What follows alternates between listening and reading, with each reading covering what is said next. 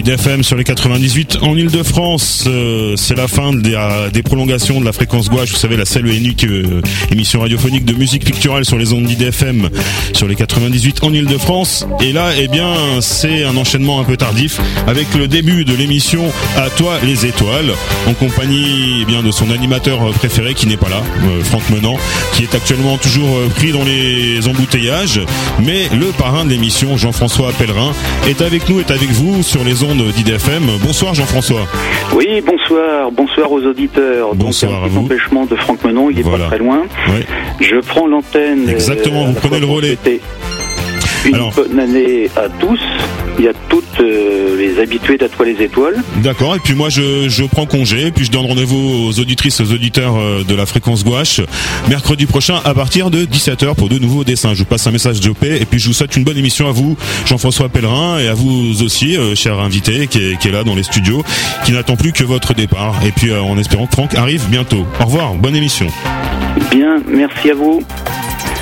Bonsoir, donc nous avons la chance d'être avec euh, Philippe Coué. Bonsoir euh, Philippe, d'ailleurs on se connaît.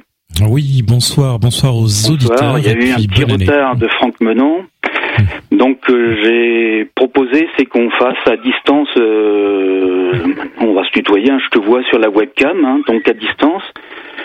Et on va, on va rentrer directement dans ce sujet, le fameux sujet de l'astronautique chinoise et notamment le programme lunaire des Chinois.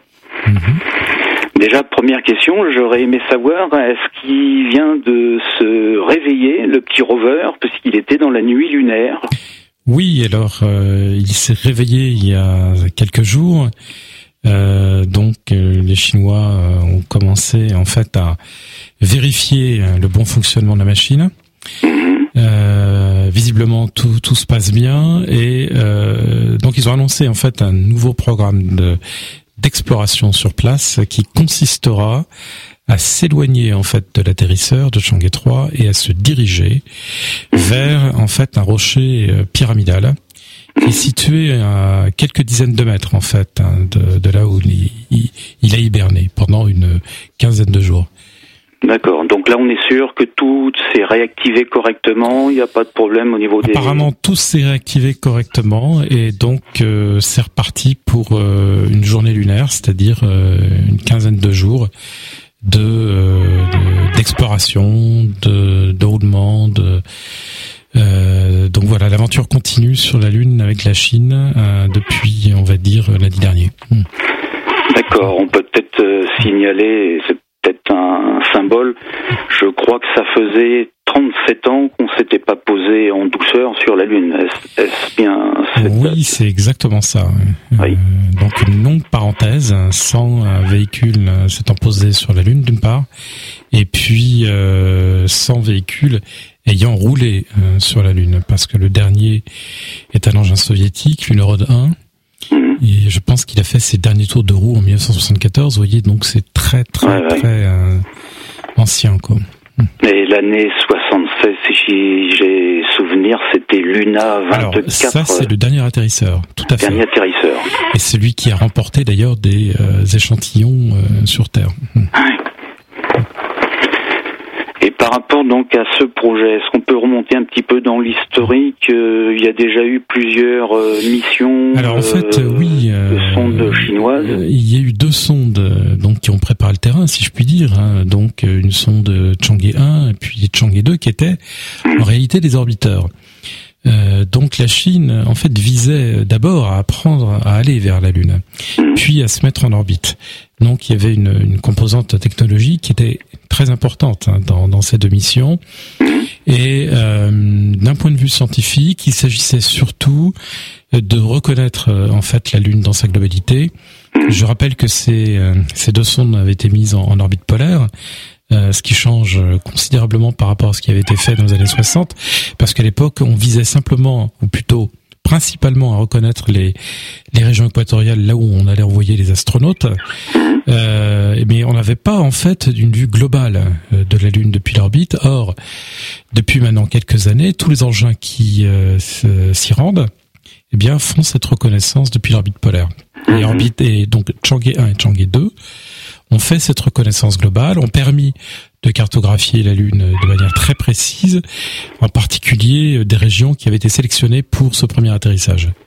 On, sait par exemple que le golfe des Iris, où devait initialement atterrir Chang'e 3, avait été cartographié dès la première mission, puis à plus haute résolution avec la deuxième les, dates des deux Alors, Chang'e 1, c'est 2007. 2007, oui. Et euh, pour une, mission d'une durée euh, d'un an, un an et demi. Chang'e 2, alors là, c'est euh, une grosse année en fait autour de la Lune à partir de 2010. Et puis, il restait du carburant. Alors les Chinois ont envoyé la sonde sur le point de Lagrange L2, qui est un point d'équilibre entre la Terre et puis la Lune. Et puis, il est resté en fait autour de ce point de Lagrange pendant un certain temps.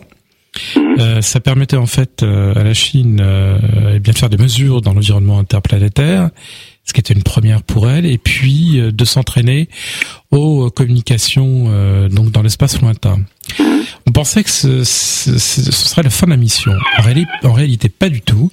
il y avait encore un petit peu de carburant pour pousser l'aventure beaucoup plus loin en fait dans le système solaire et viser un astéroïde. Et Chang'e 2, donc euh, au mois de décembre 2012, a survolé euh, ce fameux astéroïde à quelques 800 mètres, en démontrant de ce fait en fait tous le, les progrès qui avaient été réalisés de manière très rapide par la Chine dans le domaine de l'exploration avec cette mission très réussie. Et Chang'e 2 euh, fonctionne toujours et est comme une planète artificielle autour du Soleil aujourd'hui ce qui laisse euh, penser que le, troisième euh, engin euh, pourrait avoir une durée de vie très importante sur la Lune. Alors théoriquement, pour le rover, la Chine vise trois mois, c'est-à-dire trois journées lunaires complètes. Hein, on en est déjà à la deuxième.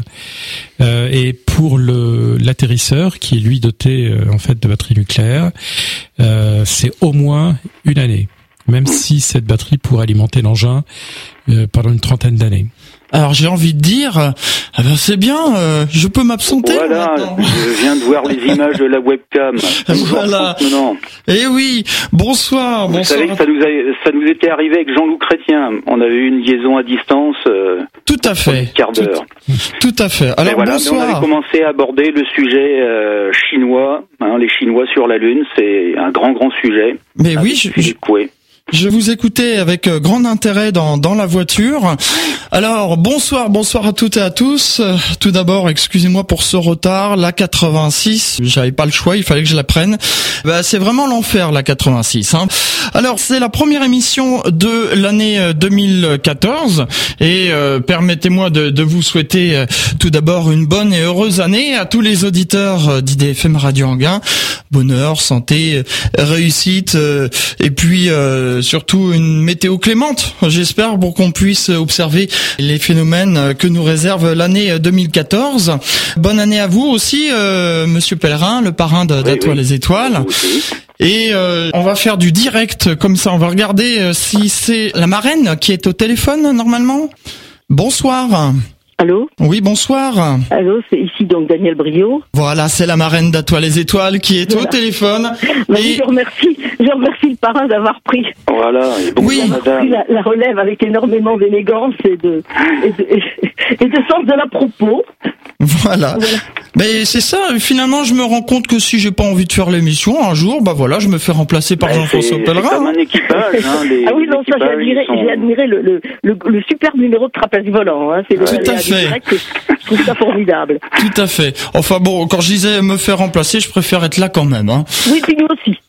je préfère que vous soyez là quand même. Hein. Alors Daniel Brio, je vous remercie. Vous êtes la marraine d'Atoile les Étoiles. Euh, je vous remercie d'appeler dans cette émission et quelques minutes. Alors si vous voulez dire bonjour à Philippe Coué, il est là, il vous écoute. Oui, ben écoutez, bonjour. Bonsoir. J'admire aussi qu'il ait commencé son émission dans des circonstances qui n'étaient pas forcément, pas forcément les plus faciles. Oui. Hein, c'est toujours, c'est toujours un petit peu compliqué parce qu'on essaye toujours d'avoir, euh, de, de, dire tout ce qu'on a à dire et, c'est pas forcément des conditions de concentration qui soient les plus faciles. Donc j'admire beaucoup. Voilà, je lui souhaite une très bonne année. Je souhaite une très bonne année à tous les auditeurs de, de Radio Anguin.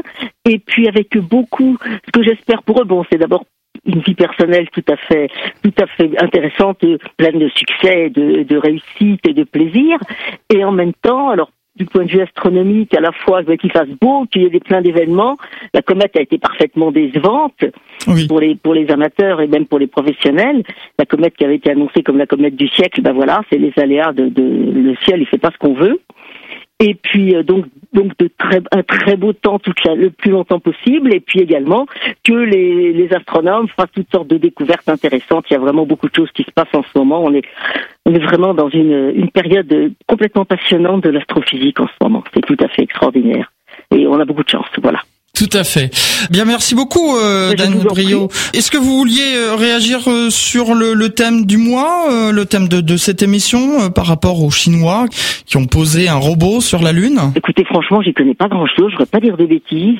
D'accord. Voilà. Non, mais j'aime autant. Oui, oui, non, mais il y a... Ah, j'aime autant parler des sujets que je connais. C'est quand même préférable. Et ça, vraiment, non. Non, je suis désolée. J'admire beaucoup. Mhm. J'admire beaucoup. Je pense que pense que dans le, ça va être quelque chose de très important dans l'avenir. Mais voilà, c'est tout ce que je peux en dire pour l'instant. Hein, je, je, suis, je suis une astrophysicienne et je connais pas tout dans, dans, dans tous les domaines. Voilà, voilà. Donc, merci. Eh bien, merci à vous en tout cas, Daniel Brio, d'être intervenu dans cette émission première de l'année. Hein. Avec plaisir. À toi les étoiles et à très bientôt. Avec un très grand plaisir. À bientôt. Au revoir. Au revoir. Nous poursuivons dans cette émission à toi les étoiles. Alors c'est une émission qui est un petit peu décousue parce que j'étais pas là au début. C'est la 111e émission d'À toi les étoiles. Hein. Et comme euh, le disait Jean-François Pellerin, euh, le thème euh, c'est les Chinois qui débarquent sur la Lune. Alors Monsieur Pellerin, vous voulez rester avec nous ou... oh, Je reste quelques minutes et puis je, je, vais vous regarder sur la webcam et le, je vais avoir le retour son sur l'ordinateur. Voilà. Eh bien très bien. On va poursuivre. Donc on, on en était. Alors c'est vrai que j'écoutais dans la voiture, mais j'ai quand même perdu un petit peu le fil, le temps de me rendre au studio. Est-ce que vous avez parlé de, de Shenji 3 Jean-François Pellerin? Oui, oui, euh, justement, euh, c'est ce que disait Philippe Coué, c'est qu'il y a eu euh, réveil après la nuit lunaire du petit rover, hein, mhm. et tout va bien, donc il va commencer à reprendre ses activités au sol. D'accord. Alors, euh, Philippe Couet, je, je, précise que vous êtes euh, auteur du livre Shenzhou, les Chinois dans l'espace. On parlera euh, d'ailleurs de votre ouvrage tout à l'heure, puisque je me permets de revenir un petit peu en arrière. Hein, au niveau de la, la genèse, on sait que il y avait deux grandes puissances qui se partageaient l'espace, si on peut dire. Donc il y avait l'URSS et les États-Unis. Hein, L'URSS qui a été quand même le premier à envoyer un satellite dans l'espace, c'était Sputnik. Et puis bon, on va passer, hein, mais euh, on a eu euh, après euh, John Fitzgerald Kennedy en 1961 qui était un peu échaudé des échecs et qui a dit avant la fin de la décennie des, des années 60 il y aura un Américain sur la Lune. En 1969. Donc voilà les deux puissances. Et puis voilà que plusieurs années plus tard, la Chine se réveille. Alors qu'est-ce qui, qui fait que que la Chine tout d'un coup s'intéresse comme ça à l'espace? Alors, elle s'intéresse pas euh, depuis euh, récemment à l'espace. En fait, elle s'y intéresse depuis les années 60 aussi. Mais à mhm. l'époque, elle n'avait pas les moyens des États-Unis ou de l'URSS pour conduire des programmes aussi ambitieux. donc, la Chine a commencé par maîtriser le lancement, la mise en orbite de satellites, conduire un programme d'application complet qui visait en fait à, moderniser en fait le pays, en particulier euh, les satellites d'observation étaient utilisés pour la gestion des ressources, la télédétection des ressources euh, terrestres, et puis il y avait les satellites de télécommunication, toujours euh, très important d'en posséder lorsqu'on on a un très grand territoire comme la Chine. Donc des fonctions spatiales peu à peu maîtrisées pour en fait euh, à la fois euh, l'économie, mais aussi bien sûr euh, la défense parce qu'il s'agissait pour les forces de communiquer entre elles et puis éventuellement d'observer les voisins. Alors, il est vrai que en matière de volabilité, ils y ont pensé très très tôt. Là aussi, moyen rudimentaire, ils ont commencé très rapidement un programme puis qu'ils ont dû abandonner pour euh, par manque d'argent et manque de technologie. Ils pensaient aussi dès les années 60 à l'exploration des planètes et en particulier de la Lune, mais là c'était des vœux pieux et il s'agissait uniquement d'études. Alors ils sont revenus sur la question dans les années 90 et ils ont élaboré en fait un, programme très précis qui a été mis en branle en fait au début des années 2000, puis décidé officiellement en fait en 2004 et un programme qui comprend euh, d'abord la mise en orbite de sondes autour de la Lune, puis des sondes qui se posent sur la Lune et enfin des sondes qui rapportent des échantillons sur Terre. Donc ça, c'est le programme automatique actuel de lunaire de la Chine. Et puis ensuite, il va, je pense qu'ils vont pas en rester là. Alors ils ont fait une station spatiale, Shenzhou. Alors non, Tiangong. Tiangong, pardon, oui. je... Shenzhou, c'est le, le, vaisseau de transport. Voilà. Euh, donc ils ont commencé en fait à faire voler ce vaisseau et le tester en 99 avec euh, ensuite trois autres vols automatiques. Puis ils sont venus au vol habité en 2005 avec le colonel euh, Yang Liwei à l'époque. Et euh, finalement, ils ont peu à peu progressé en mettant davantage de taïkonautes, qui est le nom de d'astronautes pour les Chinois. Euh, puis une sortie extravéhiculaire en 2008 et finalement donc cette petite station qu'on appelle Tiangong 1, mhm. euh, qui euh, visait surtout à expérimenter l'amarrage entre deux vaisseaux, c'est-à-dire entre un, un Shenzhou et puis cette petite station, et pour les équipages, euh, eh bien, euh, donner de l'expérience en matière de vie à bord, de travail. Donc, parce que le Shenzhou est un vaisseau très petit, euh, et donc, on, peut considérer que Tiangong, eh ben, on ajoute une pièce supplémentaire pour prendre un peu d'aisance et pour progresser dans les volabilités. Mais il s'agit véritablement encore d'une station expérimentale. Et son double, Tiangong 2, devrait être lancé soit à la fin de l'année ou au début de l'année prochaine pour des, des, séjours un peu plus longs parce qu'ils sont restés pour le moment une quinzaine de jours en orbite à bord de ce petit laboratoire et ils pourraient euh, additionner quelques semaines. Et ça, pour préparer la grande station euh, qui euh, commencera à être assemblée en 2018 et qui, qui, aura une configuration qui ressemble beaucoup à ce qu'on a connu avec Mir. Rappelez-vous la station orbitale russe, mhm. donc avec un corps central et puis des modules latéraux. C'est ce que prépare actuellement la Chine et c'est ce qui devrait en fait être opérationnel aux environs de 2021-2022. Donc ça, c'est le programme de volabilité en orbite basse qui est connu. D'accord. Et donc on parlera un peu plus tard dans cette émission du futur, de ce de ce qui est prévu. Alors là ensuite on a vu que les, les Chinois se sont intéressés à la Lune puisque euh, Monsieur Pellerin qui est toujours à l'antenne d'ailleurs, on a parlé de, de ce fameux robot Chendi 3. Des questions d'auditeurs puisque je rappelle que les auditeurs peuvent poser des questions durant cette émission. Hein, 01 34 12 12 22 01 34 12 12 22 ou réagir sur internet et euh, euh, j'ai d'ailleurs euh, un auditeur qui réagissait sur Internet et qui disait pourquoi la Lune et pourquoi pas Mars? Puisque la Lune, maintenant, on l'a vu avec les Américains et tout ça. Pourquoi ne pas franchir une étape supérieure? Bah, tout simplement parce que euh, la Chine commence à explorer l'espace. Euh, donc, il faut pas brûler les étapes. Euh, il est logiquement plus facile de se rendre sur la Lune, qui est une, notre satellite naturel que, que d'aller vers Mars. Euh, donc il y a toute une séquence d'apprentissage euh, qu'ont fait les, les, Russes, les Américains ou les Européens pour y aller.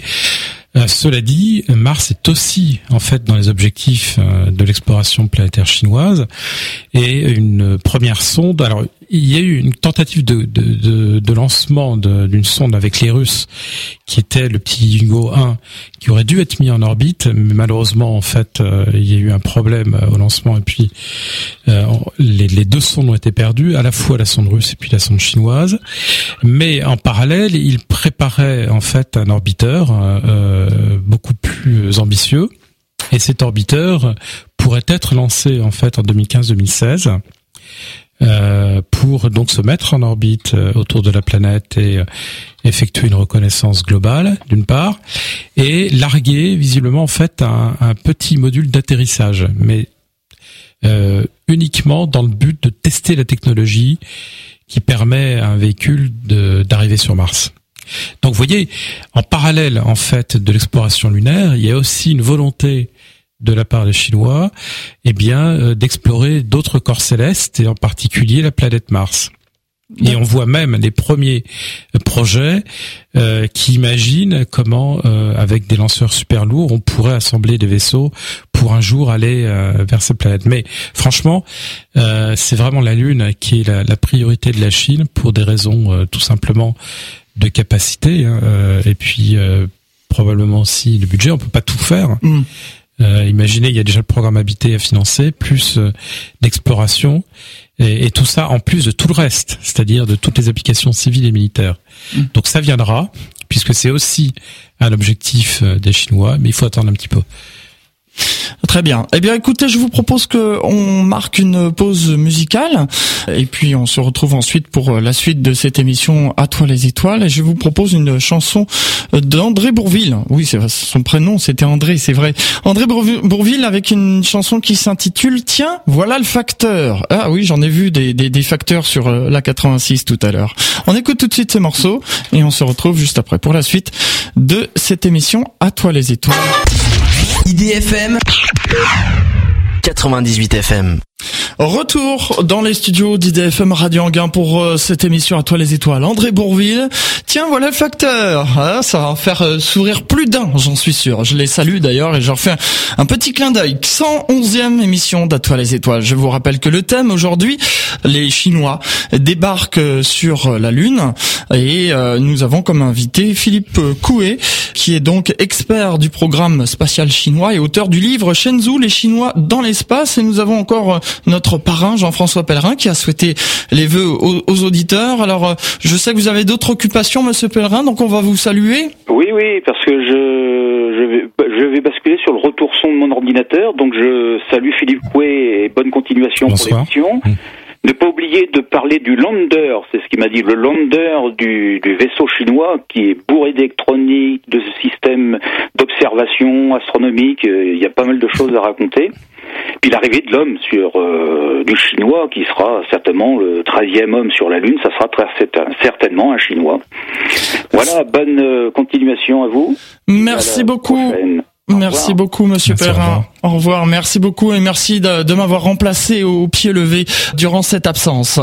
Nous poursuivons donc dans cette émission à toi les étoiles. Et eh ben, Jean-François Pellerin a, lancé le, thème. Alors on, on va poursuivre sur sur euh, ce lander justement. Qu'est-ce qu'on pourrait dire?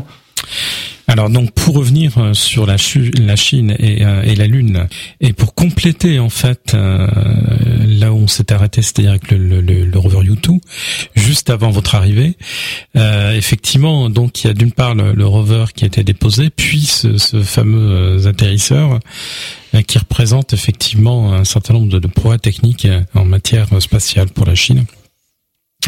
Parce que c'est une chose de mettre une sonde en orbite, c'en est une autre que de la faire atterrir.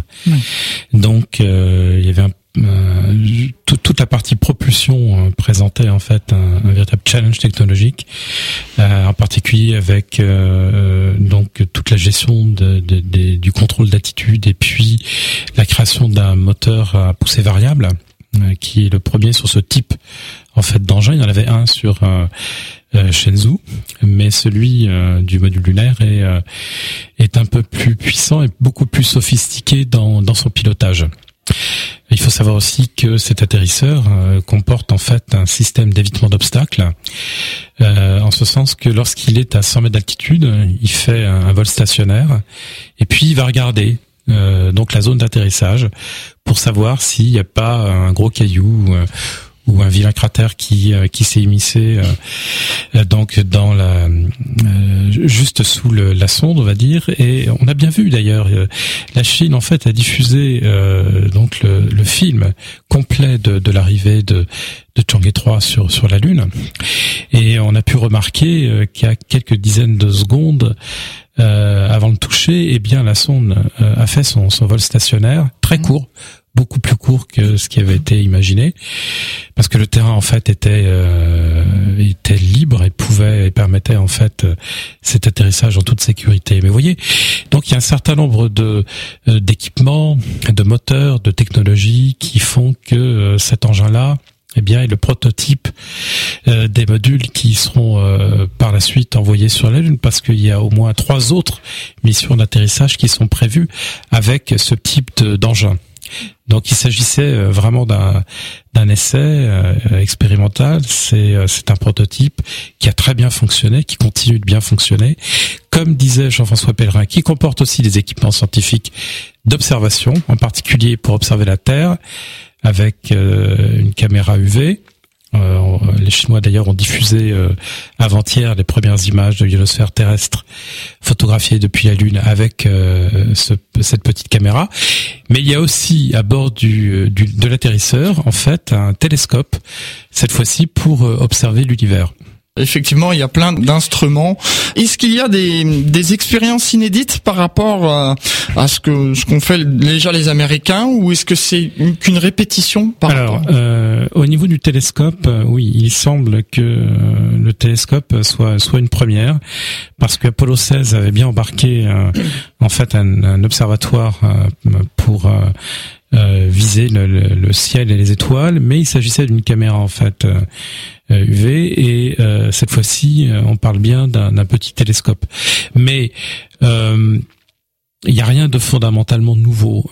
il s'agit surtout pour la Chine, une fois de plus, d'apprendre et apprendre encore, comme elle l'a fait avec les sondes précédentes, c'est-à-dire qu'il y a une grosse part de technologie, il faut maîtriser l'arrivée sur la Lune, et puis on fait aussi de la science, euh, parce que on embarque en fait dans, dans ces engins des, un certain nombre d'équipements scientifiques, euh, et de la science pour, pour reconnaître le terrain, pour préparer là aussi euh, ben, l'arrivée de nouveaux rovers, le fait d'aller récolter des, des échantillons et euh, donc c'est un programme qui est, très complet et qui a probablement d'autres objectifs au-delà du, euh, du programme automatique. Mais c'est déjà un programme automatique qui n'a pas d'équivalent en fait dans le monde hein, parce qu'on a un certain nombre de, de projets de, de sondes orbitales qui sont plus ou moins en développement il y a aussi un, groupe international euh, qui s'appelle l'ISEG et qui vise en fait à, rassembler en coopération un certain nombre de pays autour en fait de l'exploration lunaire des, astéroïdes ou de Mars. Mais tout ça est encore en train de se mettre en place, est en chantier. La Lune, euh, la Chine, elle, est déjà sur la Lune et compte euh, poursuivre en fait ce programme. Vis-à-vis des autres euh, puissances spatiales, euh, donc euh, l'ex-URSS ou encore les États-Unis, est-ce que ça leur fait peur? Est-ce qu'ils se disent oh là là, ils vont ils vont dépasser nos prouesses ou enfin il y a plus de compétition, c'est vrai Alors non, pas véritablement. Le contexte est quand même très différent de la guerre froide, oui. où on avait vraiment presque la poursuite de l'affrontement sur le plan scientifique dans les années 60 au niveau de la conquête lunaire. Il s'agissait à l'époque de prouver que son système politique et économique était meilleur que l'autre, en démontrant euh, par des prouesses en fait d'exploration lunaire et autres, euh, eh bien qu'on était qu'on était les meilleurs. Alors là, euh, le contexte est très très différent. Il y a une interdépendance économique entre la, la Chine et puis les États-Unis on peut plus véritablement parler euh, de, idéologique entre euh, ces, différentes nations. Euh, en revanche, c'est vrai que la Lune seule ne fait pas peur. C'est simplement la dynamique qui a été engagée par Pékin, non seulement dans le programme spatial, qui commence à devenir très conséquent, mais aussi euh, sur euh, les domaines militaires et puis d'autres grands travaux d'infrastructure qui montrent euh, qu'il y a une volonté d'aller de l'avant et de tenir ses promesses. Il y a un certain nombre de choses qui sont annoncées et qui finalement sont effectivement réalisées. et en particulier l'avantage du système politique qui est le leur, si je puis dire, c'est qu'ils peuvent en fait pérenniser des programmes spatiaux qui euh, demandent des cycles très longs. Donc euh, plus un programme est important, euh, comme celui par exemple d'envoyer des hommes sur la Lune, eh bien il faut en fait assurer le coup, si je puis dire, politique pour soutenir ce projet sur le moyen et le, long terme. Et ça, ils l'ont montré avec le programme de vol habité, maintenant avec la Lune. Et c'est pour ça qu'on peut imaginer effectivement qu'ils aillent beaucoup plus loin aujourd'hui, non seulement dans ce programme lunaire et spatial, mais aussi dans d'autres programmes. Et euh, je comprends qu'au niveau militaire, les, uns et les autres peuvent euh, se poser des questions, mmh. même s'il n'y a aucune revendication de quoi que ce soit. Il faut bien euh, acter le fait que la dynamique au moins au niveau spatial, elle est vraiment chinoise, quoi. Effectivement, il, faut les moyens parce que c'est, il faudrait pas que ça arrive comme aux États-Unis pour l'émission Apollo, par exemple, où euh, normalement ça devait aller jusqu'à Apollo 20 et puis ça s'est arrêté à, Apollo 17 par faute de crédit. Oui, mais là on n'est pas du tout dans le même. Euh, voilà, dans le même contexte. Euh, les, budgets évidemment sont pris en compte et il est clair que tout est calculé et de manière à ce que on ne dépasse pas les normes, ou du moins qu'on se mette pas en difficulté.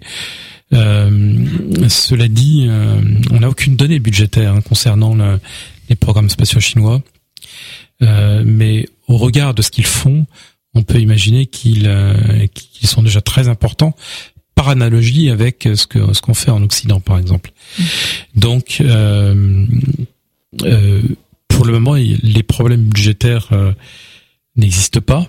Ça ne veut pas dire que dans l'avenir, des changements, surtout politiques, ne pourraient pas intervenir. Et dans ce cas, orienter l'axe économique actuel vers d'autres choses.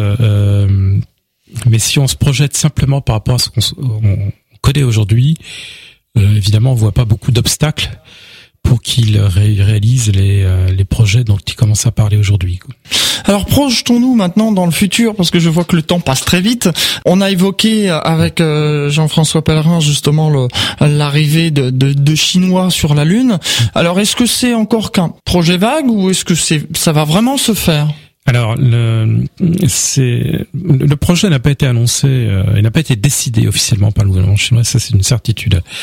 Euh, en revanche, ce qui est très euh, curieux, c'est que cette mission-là, en fait, l'homme sur la Lune est évoqué dès la fin des années 90. C'est-à-dire que dès le premier vol, en fait, de Shenzhou en mode automatique, eh bien, il y a eu un discours assez ambigu sur euh, euh, le fait de féliciter la Chine, euh, de, s'auto-féliciter pour cette réussite dans le domaine des vols mais que aussi un jour on pourra aller sur la Lune, etc. Donc, au niveau du discours, la Lune est ancrée depuis, on va dire, une quinzaine d'années.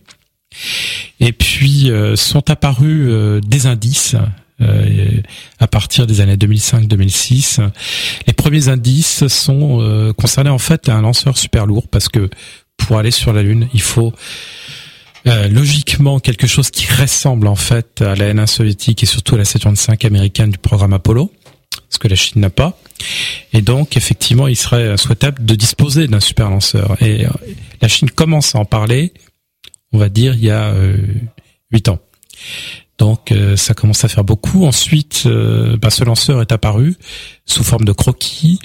Euh, mais au dernier congrès d'astronautique qui s'est tenu à, Pékin, par exemple, on pouvait compter une dizaine de papiers qui concernaient ce super lanceur et son utilisation. Donc on peut dire que c'est quelque chose qui est maintenant en cours d'étude et même en cours de développement. Euh, donc la, pièce maîtresse en fait d'un programme lunaire habité euh, qui est euh, ce lanceur qu'on nomme déjà CZ9 parce qu'il aurait un, étage de 9 mètres de diamètre. donc c'est quelque chose qui, qui, est reconnu. En 2011, la Chine a annoncé que le développement de, de cette fusée commençait.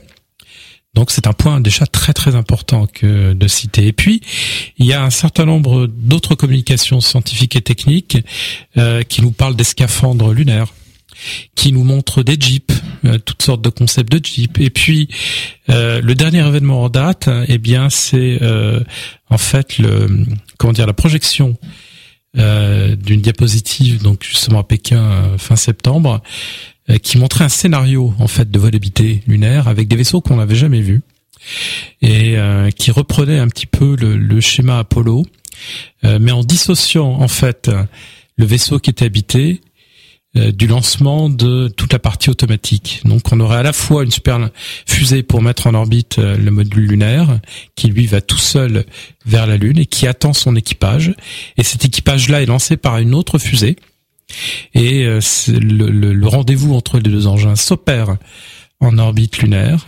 les taïkonautes se transfèrent dans le module lunaire, descendent sur la Lune, et comme pour Apollo, ben, il y a un étage de remontée qui euh, ramène euh, l'équipage dans son vaisseau de retour, et ensuite il y a le retour vers la Terre avec une capsule qui serait qui ressemblerait enfin pour le moment à une capsule Apollo.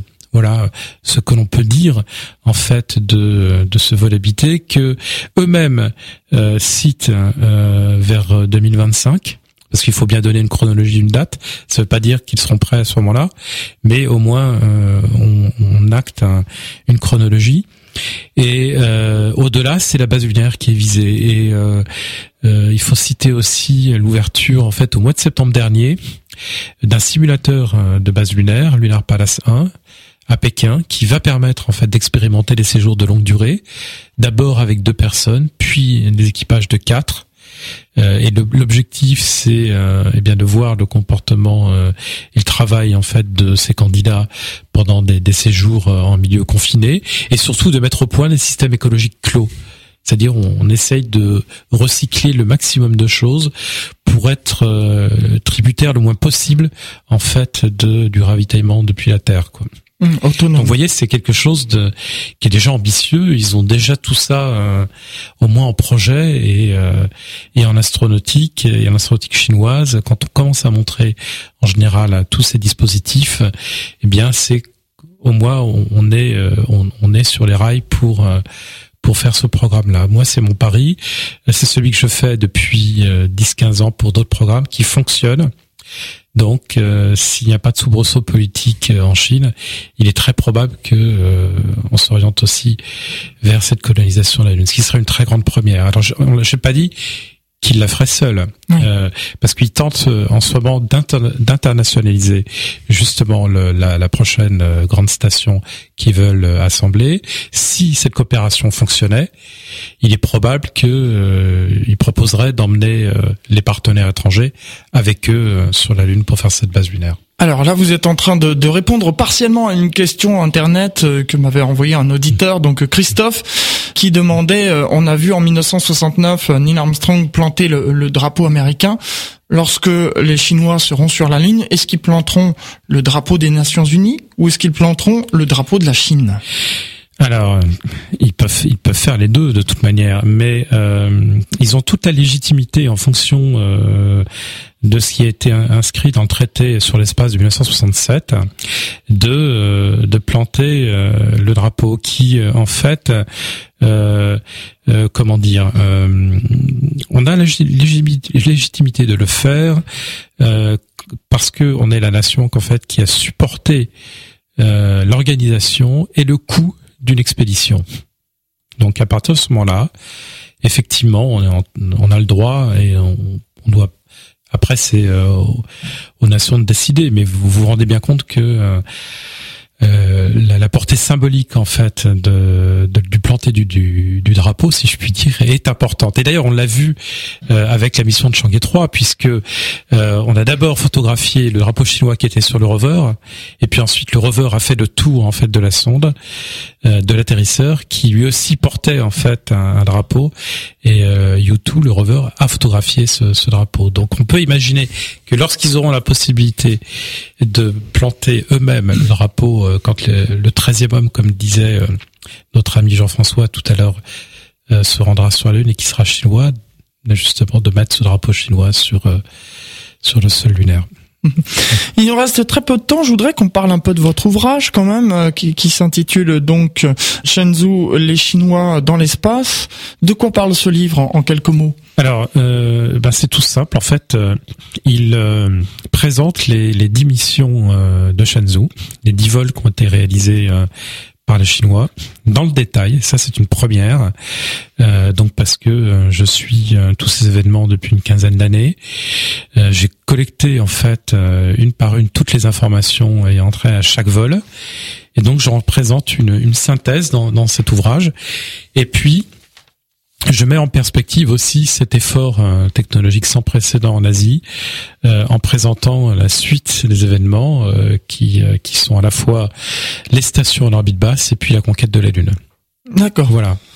Voilà, Donc ce livre est disponible, toujours disponible bien sûr. Hein. Toujours disponible à la Fnac ou dans d'autres magasins. Euh, voilà quoi. Donc je vous invite en fait à, à, découvrir en fait ce programme qui demeure encore méconnu en fait et euh, donc euh, ben, l'éditeur euh, d'Esprit du Temps accepté de, de m'accompagner en fait dans cette histoire là pour diffuser en fait des informations qui demeurent inédites dans la manière dont elles, elles sont rassemblées dans cet ouvrage et je vous invite à à le, à le découvrir et puis euh, et puis à rêver aussi un petit peu parce que c'est fait pour ça, euh, surtout euh, la dernière partie et c'est on manquait peut-être un peu de de cette dimension du rêve en astronautique depuis un certain temps. C'est bien que les Chinois nous nous redonnent un peu de, de, de rêve et puis de dynamique. Voilà.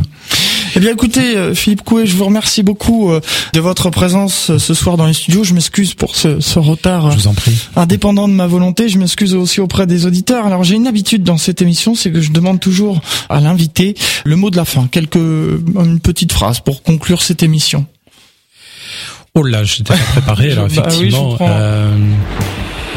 Eh bien, euh, j'aurais tendance à, me poser la question sur ce que dira le premier Chinois qui se posera euh, sur la Lune. Euh, mais je retiens en fait le, les mots historiques de Neil Armstrong,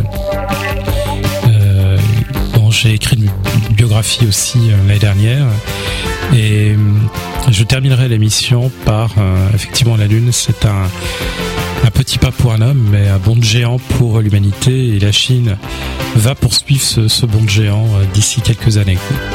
Merci beaucoup euh, Philippe Coué euh, pour votre participation à cette émission. Merci à tous les auditeurs qui ont écouté cette émission. Merci à Jean-François Pellerin, à Daniel Brio et Jean-François Pellerin de m'avoir remplacé au pied levé en début d'émission. Je voudrais dire quand même un petit récapitulatif rapide de l'année 2013. Vous savez que 2013 a vu la centième émission d'Atoile les étoiles, a vu aussi un hommage à Pierre Bourges lorsqu'il a disparu, eh bien sachez que 2014 verra les 10 ans d'Atoile les étoiles puisque c'était le 15 décembre 2004 qu'avait lieu la première émission. On vous proposera euh, pour l'occasion une émission spéciale, on ne sait pas encore quoi, c'est encore dans les cartons mais justement, je fais un appel auprès des auditeurs si vous avez des suggestions. J'ai déjà quelques idées mais voilà, on pourrait travailler ensemble avec les auditeurs pour euh, pour euh, trouver une idée pour célébrer les 10 ans d'Atoile les étoiles. Merci de votre fidélité. Dans un instant, le journal de Radio France Internationale, puis Mag Music avec Toff à partir de 19h10 à 20h Patrick Mollis, Country et Souvenirs, et puis euh, l'antenne ouverte de minuit à 6h du matin. Au revoir à tous, rendez-vous le 21 février pour la prochaine émission d'Atoile les étoiles, et là je tâcherai d'être à l'heure. IDFM 98 FM